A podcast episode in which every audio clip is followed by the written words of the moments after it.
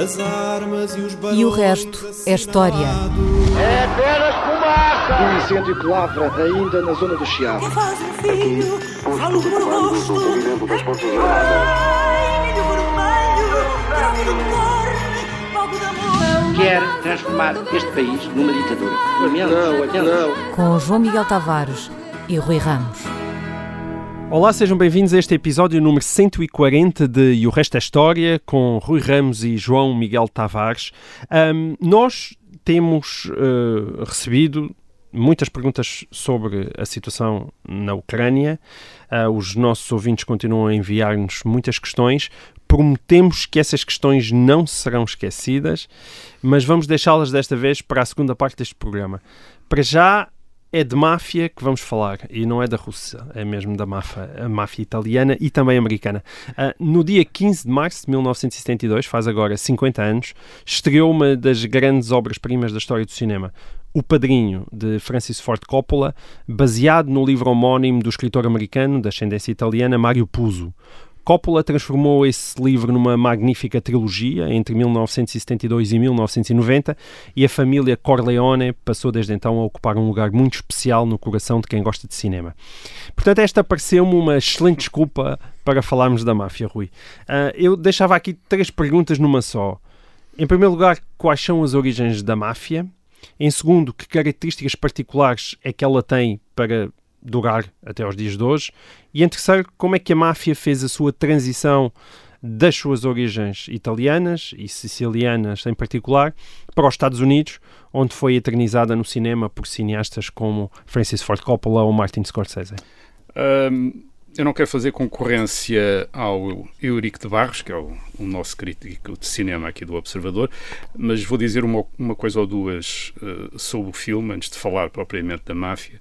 Uh, por causa daquela anedota favorita dos críticos de cinema, quer dizer que o Tubarão do Steven Spielberg não é um filme sobre o Tubarão, tal como o Padrinho não é um filme sobre a máfia. Uh, e de facto, parece-me, o Padrinho é sobretudo um filme sobre o que significa tomar o lugar do pai, porque é isso que o Michael, o filho, uh, faz no filme, perante o declínio do Dom Vito, o pai. Hum. Aliás, é também o tema da Guerra das Estrelas, do George Lucas, de 1977, em que o Luke Skywalker tem de se tornar um cavaleiro de Jedi.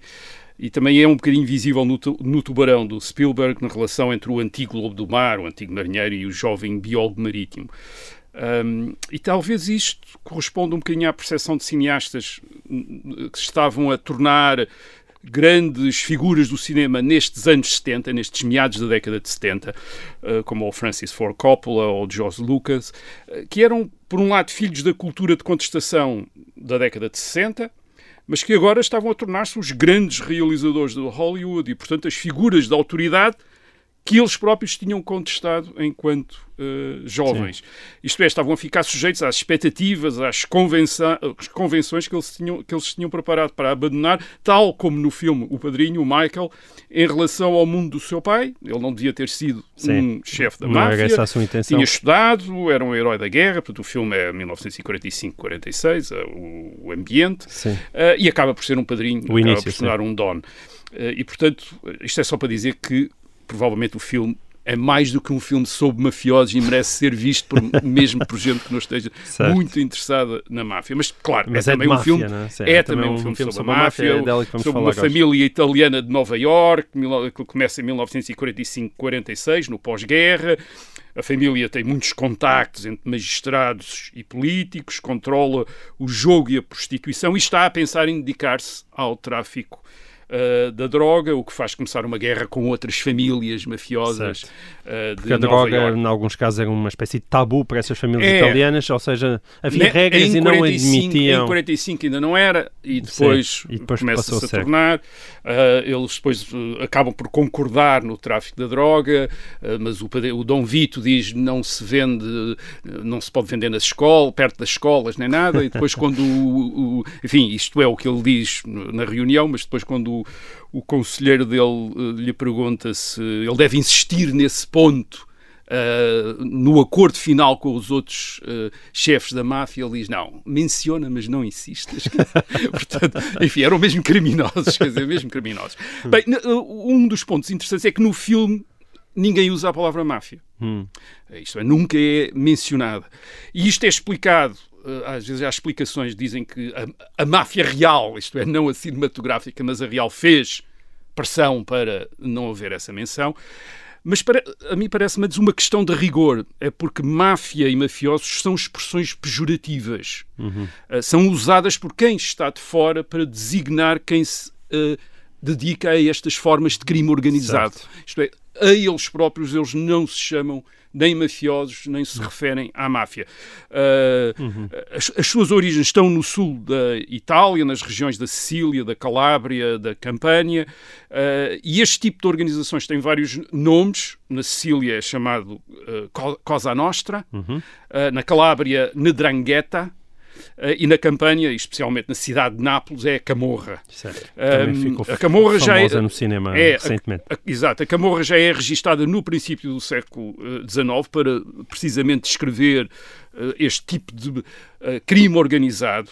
Eh, Mas é no fim do, do século XIX, no fim do século XIX, que magistrados e jornalistas começam a usar a palavra máfia e mafiosos para descrever, descrever estes eh, eh, bandos de criminosos. Isto E é, começam a usar máfia Certo. e mafiosos. Portanto, é uma designação pejorativa eh, para Hum. E o este. que é que para- esse tipo de criminosos tinha de diferente dos outros criminosos? O que, é que, o, o que é que isto tinha de diferente de, de bandidos que também infestavam a Calábria e a Sicília, eram terras de banditismo? O que é que tinham? Bem, tinham esta suposta organização secreta, isto é, uma associação secreta, que no caso na Nedrangheta da Calábria está baseada em laços familiares ou de parentescos, o, que- faz a organização aparecer como uma família, um clã, há cerca de calcula-se que haja para isso cerca de 100 clãs na Calábria, 100 clãs desta Nedrangheta.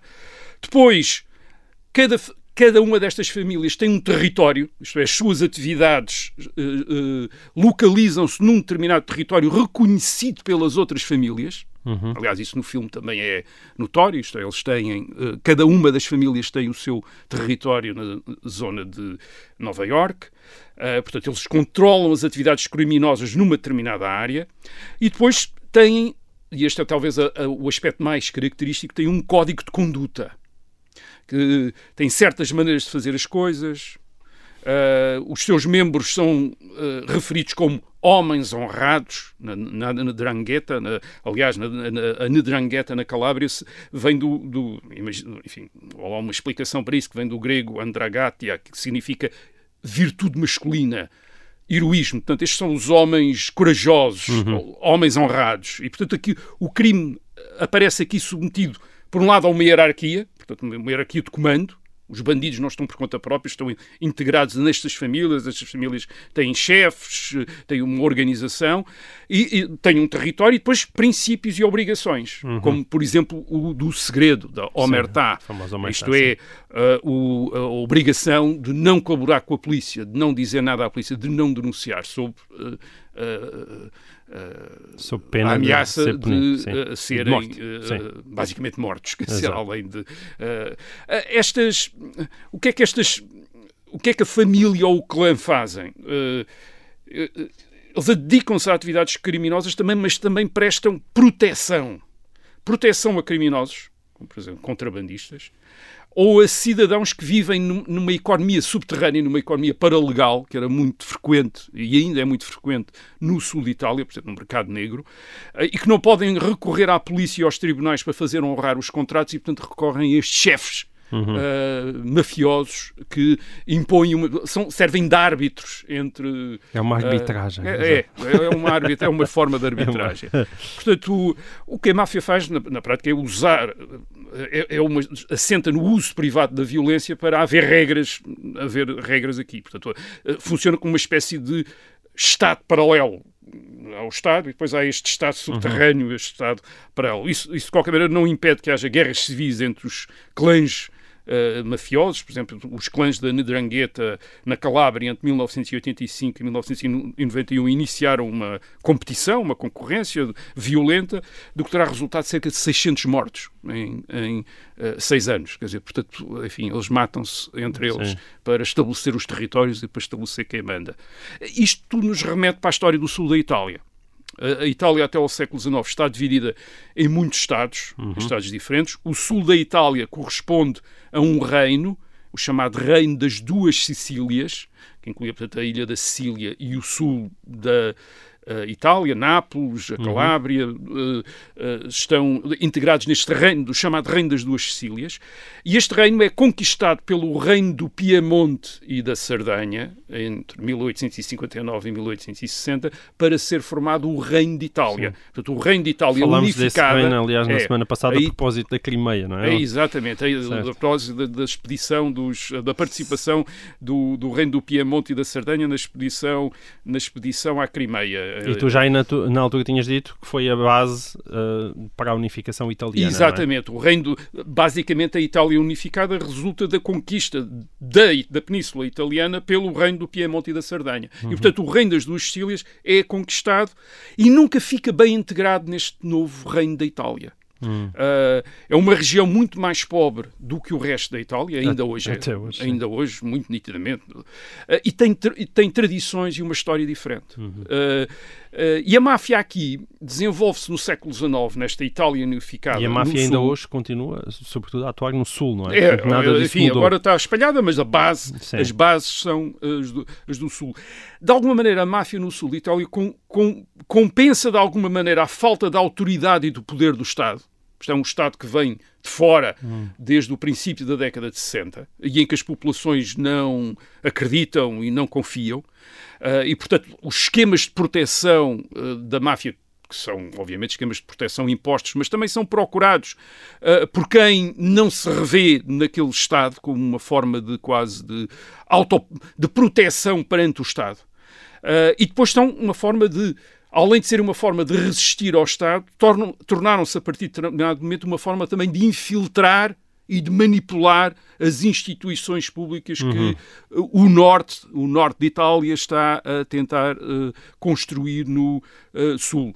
Uh, portanto, a, máfia introduz-se nas instituições, é um, serve como uma espécie de, de, de grupo intermediário entre a população e o uh, próprio Estado. Isto é, a população, quando quer qualquer coisa dos poderes públicos, contrata os chefes mafiosos, que, que os chefes mafiosos, por sua vez, controlam os, uh, aqueles que estão em cargos uh, públicos.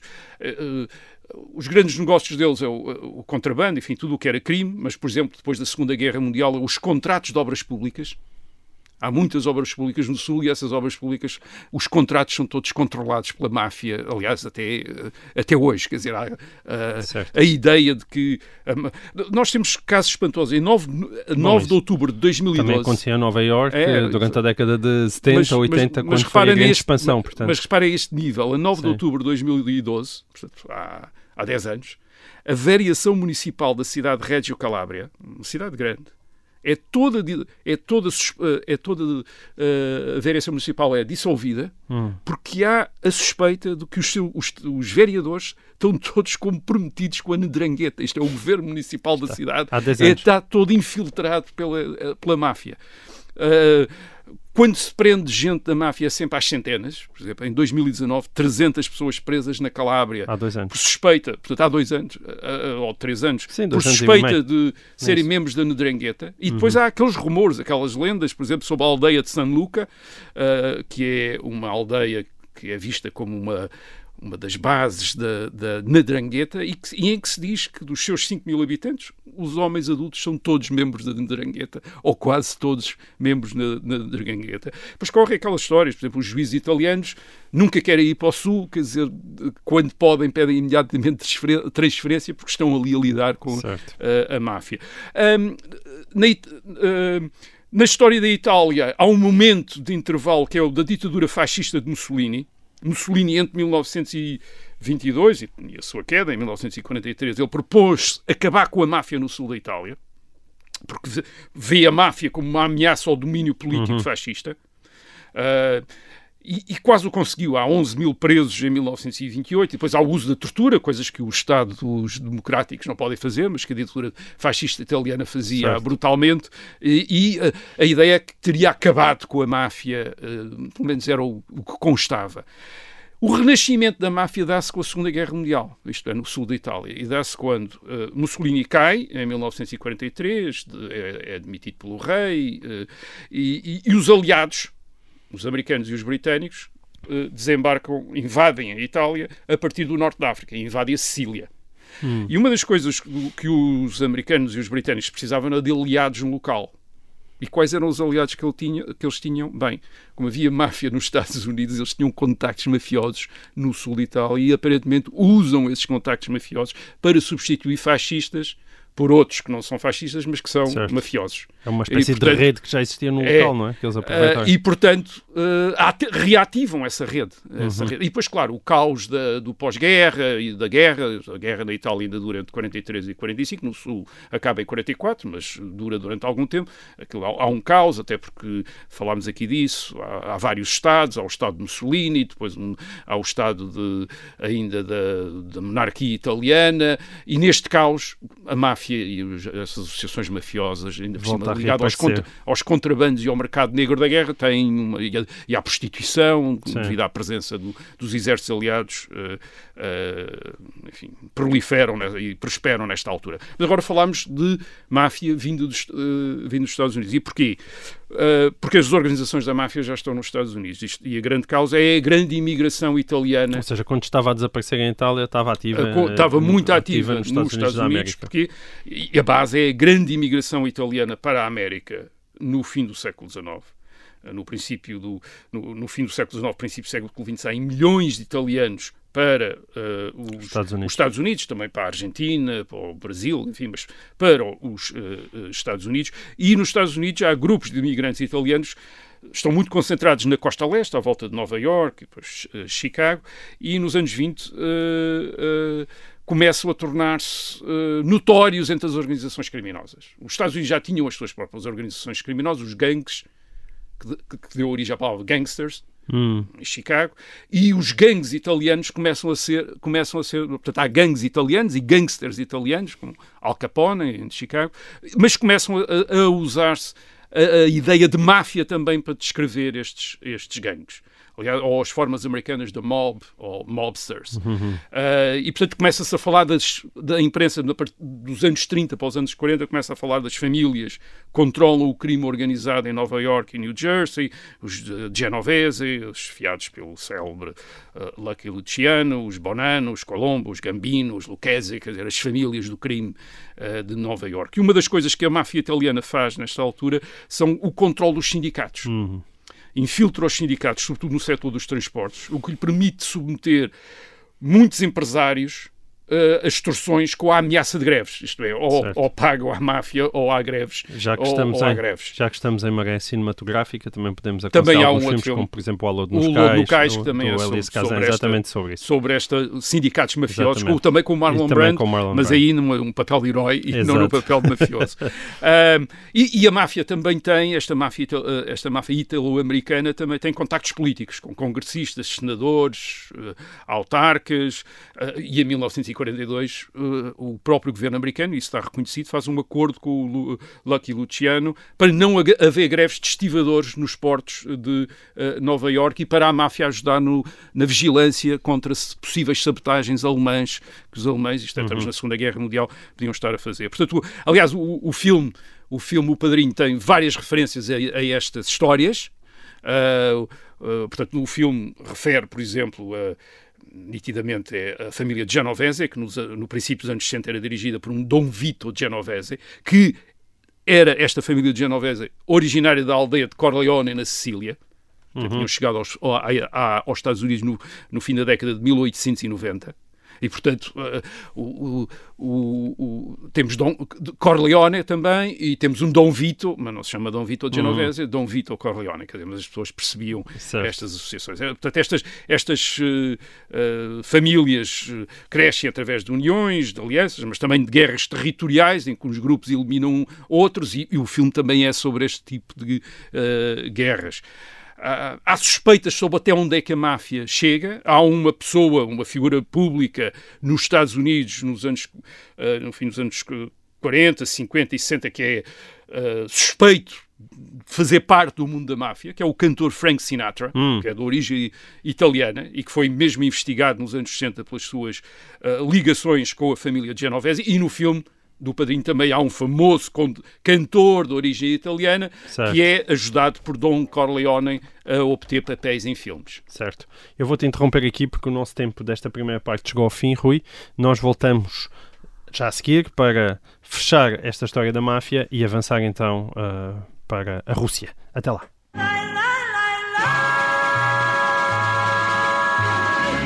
Olá, sejam bem-vindos a esta segunda parte de E o Resto da História. Estamos a falar de máfia. Falta-te, penso eu, só responderes a esta terceira pergunta que eu tinha colocado do Rui, que era porquê é que ela durou tanto? Porquê é que durou tanto? Bem, uma das razões pode estar nos enormes rendimentos que este tipo de crime organizado consegue gerar.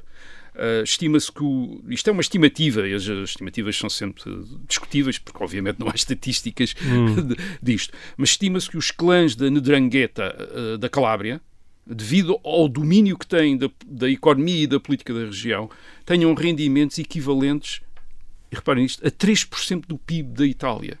40 mil milhões de euros por ano. Portanto, é uma coisa, é do tráfico de drogas, Certo. das atividades todas que controlam, etc. É um grande estímulo para continuar. É, uma grande, é um grande estímulo. E depois há, eu acho que há uma outra razão, que é a lenda que há à volta da máfia, as teorias da conspiração, o medo que inspira. Eh, eh, tudo isso ajuda a manter a máfia. Os próprios filmes, não é? Os aliás, próprios filmes. aliás, os próprios mafiosos tinham uma relação com, a- com os filmes E- que era ambígua, no sentido em que, por um lado, estamos a contar, mas por outro lado, é um aumento da lenda, não é? É um crescimento da Sim, lenda. e E diz próprios- que eles próprios gostavam de rever aí. e até inspirar-se de repente a partir dos os filmes. E há, e há e uma tudo história, há uma história que, que não vou desenvolver aqui, mas cu- curiosa, que é a lenda de uma organização criminosa parecida em Espanha, que é a Gardunha. Hum, Uh, portanto, que seria, aliás, até alguns dizem que seria a origem da máfia, uma vez que o sul de Itália esteve sob domínio espanhol durante muito tempo. Portanto, seria esta sociedade secreta de criminosos fundada no século XV, etc. Havia- Quer dizer, e que é uma invenção do escritor do século XIX, dizer, inventou aquilo, mas que ficou quase como muita gente acha que é um, um facto histórico. Portanto, esta. O- a ideia de que por trás daquela, daquilo que nós vemos há organizações secretas que manipulam, entre as quais estas organizações eh, criminosas, é muito atraente também para nós imaginarmos as coisas e, portanto, produzimos máfia onde há e provavelmente vemos também máfia onde, Onde não há. não há. muito bem. Olha, então, como eu expliquei na primeira parte deste programa, não param de chegar perguntas eh, sobre história de alguma forma relacionadas com a situação da guerra na Ucrânia, como é normal. E é esse o caso desta pergunta da ouvinte Joana Figueira. Fala-se muito da URSS, mas sendo esta uma união de repúblicas, de acordo com a sua sigla, União das Repúblicas Socialistas Soviéticas, de facto, como é que surgiu essa unificação e como foi garantida a dependência desses diferentes Estados da Autoridade Central de Moscovo?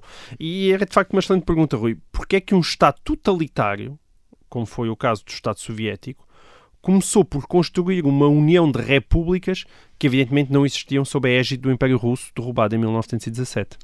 É, é uma boa pergunta. A União das Repúblicas Socialistas Soviéticas foi estabelecida em 1922, como uma, portanto, há 100 anos, Sim. eh, como uma federação de Estados supostamente autónomos dentro da área ou até aí ocupada pelo antigo Império eh, Russo. Ao princípio, as repúblicas fundadoras da eh, URSS em 1922 são quatro. A República Russa, a, Transcaucasiana, a Ucraniana e a Bielorrussa, portanto só há quatro, e depois foram criadas outras nos anos seguintes eh, e outras ainda incorporadas à força na década de 40.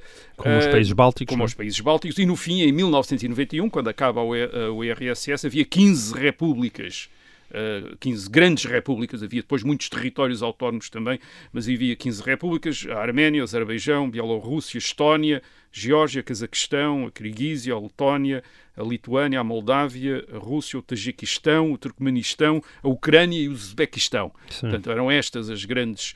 Agora, de onde é que veio de facto esta ideia de uh, o Estado soviético ser uma federação, uma união de repúblicas? Bem, temos que começar um bocadinho com o Império Russo. O Império Russo é constituído pela expansão do poder dos príncipes de Moscovo, depois vêm a ser os czares, a partir do século XVII, e eles expandem-se em três direções. Uma para leste, em direção à Sibéria, outra para sul, em direção ao Cáucaso, à Ásia Central, e a terceira, sobretudo no século XVIII, para o oeste, em direção à Europa Central. Ora, o que é que acontece? Em relação na, na, expansão para a Sibéria, há pouco povoamento, portanto, é uma colonização russa, portanto, é um povoamento russo, até chegar ao Pacífico. Quer dizer, uhum. não, não, havia grandes, não havia muita população. E as terras são ocupadas por colonos russos. Há, há umas populações Sim. nómadas, mas essencialmente colonos russos. Mas na Ásia Central e na Europa Central, o Império Russo vai encontrar populações não russas, como os muçulmanos da Ásia Central e do Cáucaso, ou os polacos e os ucranianos da Europa Central. E, e, e transforma-se num império com essas populações, digamos, anexadas e submetidas uhum. a este império que é praticamente um império colonial. Uhum. Uh, metade da população do império, só metade da população do império russo é que é russa. Certo. A outra metade é constituída por muitos grupos nacionais, uh, com línguas e, e religiões diferentes. Uh, num, num censo de 1926, eles contam 176 grupos nacionais. Mas isto, uh, o que é que é grupo nacional é discutível, porque eles às vezes contam tribos como uh, uh, um grupo como um, uma nação e depois no censo seguinte contam como uma tribo de uma nação. Portanto, enfim, nem é, é, claro para comparar. ninguém o, o, onde é que estão o, os. onde é, o, que onde é que, separa os grupos uns dos outros. Sim não se sabe quais são os seus, não é claras às vezes os quais são os seus territórios, nem qual é que é o, a, uhum. a, configuração do grupo. Agora, os russos são metade da população e, e depois todos os outros grupos são muito são minorias, digamos, perante os russos. Portanto, a outra, a outra metade a Sim. outra metade da população não russa é composta por muitos grupos pequenos o que explica o domínio russo. Por exemplo, os turcos são, eh, ou os turcos, ou, eh, ou, ou de língua turca, são 17%, os ucranianos são 16%, os bielorrussos são 3,5%, e depois os outros todos são menos de 1%, 1% ou menos de 1%. Os arménios, os tajiques, os eh, georgianos, etc, etc. Ora bem, em fevereiro de 1917, fevereiro de 1917, no meio da Primeira Guerra Mundial, hum. que estava a correr muito mal para a Rússia, o czar abdica, é forçado a abdicar-se. E a Sim. Rússia torna-se uma república. A República Russa, que aliás é proclamada em setembro de 1917 pelo governo provisório. Portanto, o objetivo da República Russa é manter o Império Russo, mas agora como República, e continuar a guerra contra os alemães ao lado da França e da Uh, Inglaterra. Inglaterra. Uh, há planos, alguns destes, uh, destas figuras, destes políticos da nova República Russa de 1917, têm planos de organizar um dia, organizar depois a República Russa à imagem dos Estados Unidos da América. Isto é, como uma federação de Estados e esses Estados podendo corresponder, ao contrário dos Estados Unidos, que são meramente territoriais, poder corresponder a nações, portanto, a Estados, hum. a Estados nacionais.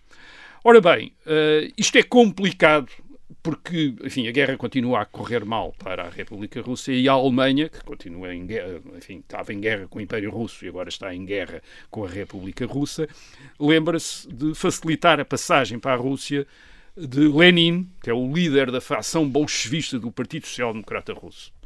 Uh, e essa foi uma das melhores apostas, de facto, da Alemanha para uh, liquidar o poder, de, uh, o poder russo. Um, Lenin vem com o objetivo de tomar o poder, percebe que pode tomar o poder porque a guerra, repito, estava a correr muito mal para esta República Russa, e ele então adapta, adota três táticas quando chega à Rússia na primavera de 1917. Uma é condenar a guerra. Portanto, os bolchevistas são pela paz, hum. não querem guerra com a Alemanha. Isto de maneira a desestabilizar e desorganizar uh, o exército. O exército já está a sofrer derrotas e agora tem um partido político na Rússia a dizer não queremos mais guerra, queremos a paz, certo. fim à guerra. Pronto. Esta é, uma, uh, esta é uma das suas linhas. A outra linha é reclamar que o poder devia estar não no governo provisório, mas sim nas assembleias formadas que tinham sido, que tinham surgido, estas assembleias que tinham uma espécie de assembleias de cidadãos que tinham surgido nas várias cidades da, uh, da, da, República Russa, os chamados sovietes. Portanto, Lenin quer o poder para os sovietes. Isto é, para uh, minar o poder do governo provisório. E terceira coisa que Lenin incentiva é a autonomia das nacionalidades que compõem a República Russa. Ok. Uh, o que é que ele quer aqui? Quer provocar a fragmentação do Estado. Ou seja, foi tudo uma estratégia de tomada de poder. É, é, uma, é uma estratégia muito clara que corresponde, por outro lado, à constituição destas assembleias e, de facto, por exemplo, na Ucrânia, à constituição de uma Assembleia Ucraniana logo em março de 1917. Isto é, quando o Império se uh, acaba e vem a República Russa, nestas outras regiões começam-se a constituir assembleias que começam a reivindicar uma autonomia nacional. E, por exemplo, a, a, a, Assembleia Ucraniana, em junho de 1917, pro, proclama uma República uhum. Ucraniana. Portanto, os bolchevistas estão a tentar tomar o poder na Rússia e estão a provocar esta, isto é, incentivar fragmentação. esta fragmentação, uhum. Eh, esta fragmentação. Portanto, antes de tomarem o poder, portanto, nós estamos em 1917, antes de tomarem o poder, portanto, a política dos bolchevistas é incitar estes grupos nacionais a formarem nações independentes, de maneira a minarem o governo provisório da, da República Russa, digamos que aparecem como quase anticolonialistas. Portanto, uh, aliás, e sobretudo nos casos da Polónia, que ainda faz parte da Rússia, da Finlândia, que também faz parte da Rússia, e da Ucrânia, Lenin, num artigo de junho de 1917, diz que devem ser imediatamente independentes. Isto é, a Ucrânia, a Polónia e a Finlândia deve ser dada imediatamente a independência. Hum. Uh, obviamente, o, o, repito, o objetivo é político, é dar cabo do, da República Russa. Agora, quando finalmente os bolchevistas, os bolchevistas tomam o poder em São Petersburgo e Moscovo, em uh, 7 de novembro de 1917, pelo calendário ocidentais, eles continuam a mesma política. Podia dizer, bem, então agora vão mudar de política, mas não mudam imediatamente. E porquê? Porque inicialmente os bolchevistas só exercem poder em Moscovo e São Petersburgo, isto é, na Rússia propriamente dita. Hum. O resto do Império Russo é dominado pelos inimigos, está dominado pelos inimigos dos bolchevistas, os, brancos, chamados é? russos brancos, que é para hum. os distinguir dos russos vermelhos, que são os, os uh, bolchevistas. Portanto, o, o, em novembro de 1917, os russos brancos perderam Moscou para os bolchevistas, mas recuaram para as periferias, na Ásia Central e na Europa Central, de onde esperam avançar depois para, enfim, aniquilar o poder soviético, o poder bolchevista e recuperar, e Moscovo, recuperar Moscovo e São Petersburgo. Um, aliás, portanto, isto é durante a Guerra Civil Russa de 1918-1921. Ora, portanto, há um interesse bolchevista em incentivar os nacionalismos e as dependências, as independências, nessas regiões que não estão sob controle bolchevista, como uma forma de minar também a base de apoio dos russos brancos. Portanto, eles continuam a incentivar e a estabelecer, a tentar estabelecer uh, república ou incentivar repúblicas independentes Sim. nessas. Uh, Mas depois, quando elas queriam ser nações, tornavam-se um problema. Uh, lá chegaremos. Um, as situações às vezes são incrivelmente complicadas. Por exemplo, na, Ucrânia, só para dar o, só para dar o exemplo. Na, na Ucrânia, aquela Assembleia, a primeira Assembleia Ucraniana de, de Kiev, proclama em, a 20 de novembro de 1917, a independência da República Popular da Ucrânia. Hum. Portanto, a Ucrânia torna-se independente a 20 de novembro de 1917 e é reconhecida pela França e pela Grã-Bretanha a 11 de janeiro de 1918. Mas, por exemplo, esta é uma independência que os bolchevistas de Moscou não desagrada, porque Sim. há uma independência de políticos que estão associados à França e à Grã-Bretanha. Mas o que é que eles fazem? O que eles fazem é incitar outra declaração de independência.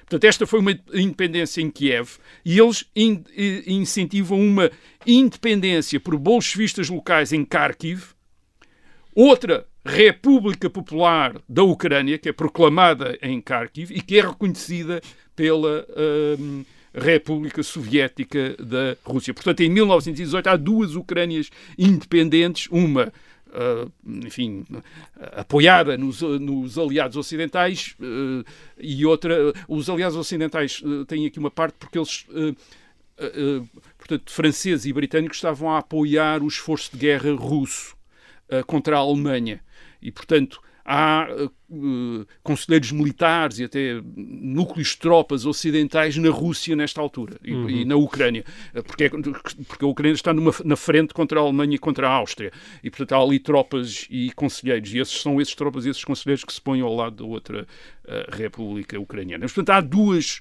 uh, uh, duas Ucrânias independentes em 1918. E depois a história é extremamente complicada, nem vou contar, porque senão uh, estaríamos aqui o programa todo, porque há, quando, aquilo muda imensas vezes, já de repente há, vários, há imensas Ucrânias, etc. Agora, 1921, os bolchevistas vencem a Guerra Civil.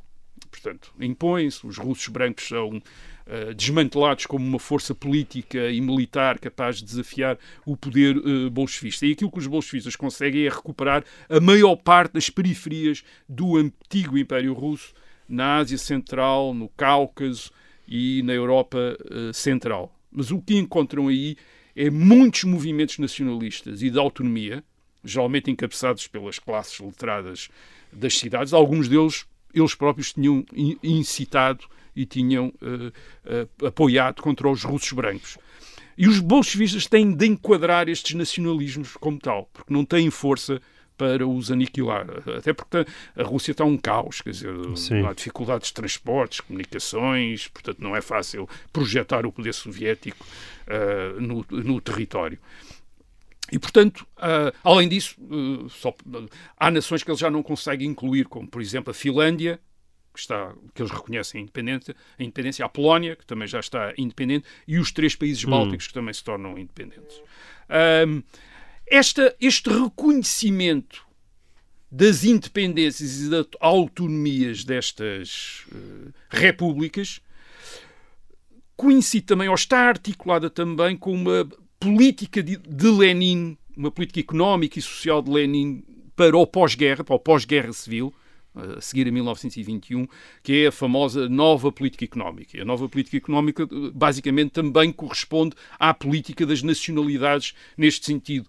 O, o, o poder soviético, o poder eh, bolchevista na Rússia, não tem capacidade para controlar, ainda não tem capacidade para controlar Uh, a economia e a sociedade russa de maneira a obter o que quer. Uhum. E então vai ter de reconhecer propriedade privada, reconhecer a economia de mercado, o controle direto do Estado é reduzido a bancos, grandes indústrias e até precisa de capital, capital e investimento estrangeiro. Hum. E, portanto, está também interessado em atrair capital e, eh, e investimento estrangeiro. Aliás, é por essa razão, por exemplo, que Moscou uh, aceita a independência das repúblicas bálticas do ponto de vista de Moscou, as repúblicas bálticas nos anos 20 são uma espécie de Hong Kong, quer dizer, umas uh, interpostos comerciais para o comércio ocidental com a Rússia bolchevista.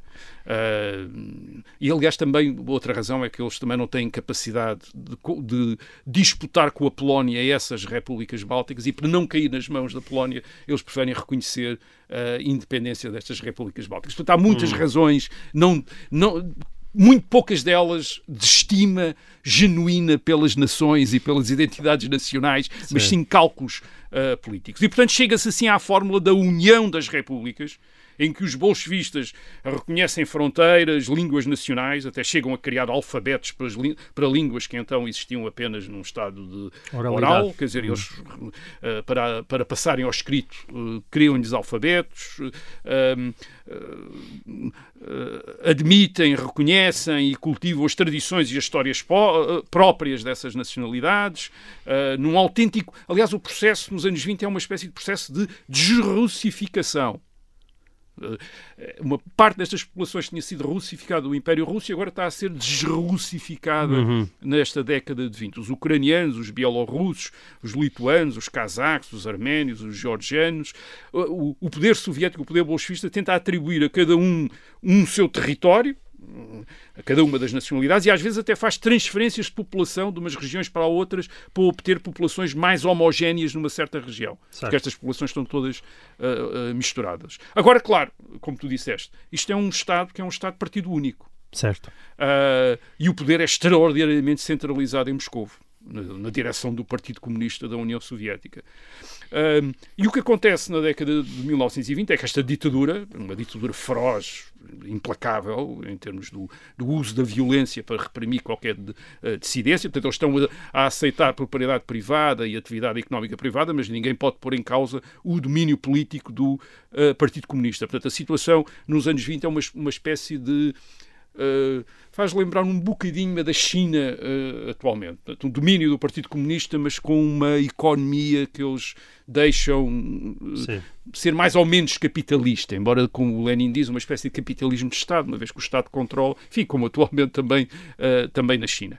Ora bem, isso começa a mudar a partir do momento em que o partido vai aumentando o seu poder e vai abandonar, e isto é que é o, o, o lado interessante, vai abandonar a promoção das nacionalidades ao mesmo tempo que abandona esta nova política económica. Portanto, é, há, uma, há uma conjugação desses dois uh, movimentos. Um, isto é encabeçado por Stalin. Stalin não é um russo, é um georgiano, mas é ele que vai uh, protagonizar esta nova fase de russificação da União Soviética. É ele que, em 1928, abandona as políticas uh, de enfim, tolerância do capitalismo para uma política de coletivização total da economia e, sobretudo, da agricultura. E a partir, de, sobretudo, de 1937, esta política é uh, depois projetada uma nova política de suspeita em relação às nacionalidades e de russificação, por exemplo, com a imposição do russo como língua obrigatória nas escolas. Uh, há línguas que tinham um alfabeto latino e que são obrigadas a ter um alfabeto cirílico, e há deportação de grupos nacionais que em que Stalin não confia. Portanto, há uma grande suspeita em, em relação a determinados grupos nacionais. Portanto, Stalin vê neste, em alguns destes grupos nacionais hum. fontes de contestação do poder soviético e, portanto, começa, a, por exemplo, a, a deportá-los. E, a partir dos anos 50, a ideia é que estas nacionalidades vão acabar por se fundir num povo soviético e, e, e a língua desse povo será o russo, quando uh, estiverem todos uh, juntos. Portanto, a, a URSS acaba por, uh, a partir dos anos 30, se tornar um império russo, como eram os czares antes de 1917. E, claro, depois, em 1939 e 1940, Stalin aproveita a Segunda Guerra Mundial para reconstituir, para recuperar o que faltava do Império Russo, ataca e anexa metade da Polónia, invade e ocupa os países bálticos, anexa uma parte da Roménia e tenta mesmo invadir a, a Finlândia eh, em 1940. Eh, a Finlândia resiste e ele, Stalin depois eh, contenta-se apenas com uma anexação parcial da Finlândia. Mas, portanto, isto quer dizer que em 1991, com o fim da União Soviética, de facto, é uma espécie de processo de, de descolonização é um uhum. império colonial que se está a desfazer com a independência destas várias repúblicas, que eram repúblicas no papel, mas que depois se tornaram uh, repúblicas independentes a partir de 1991. Muito bem. Assim termina este episódio de E o Resto é História. Voltamos para a semana.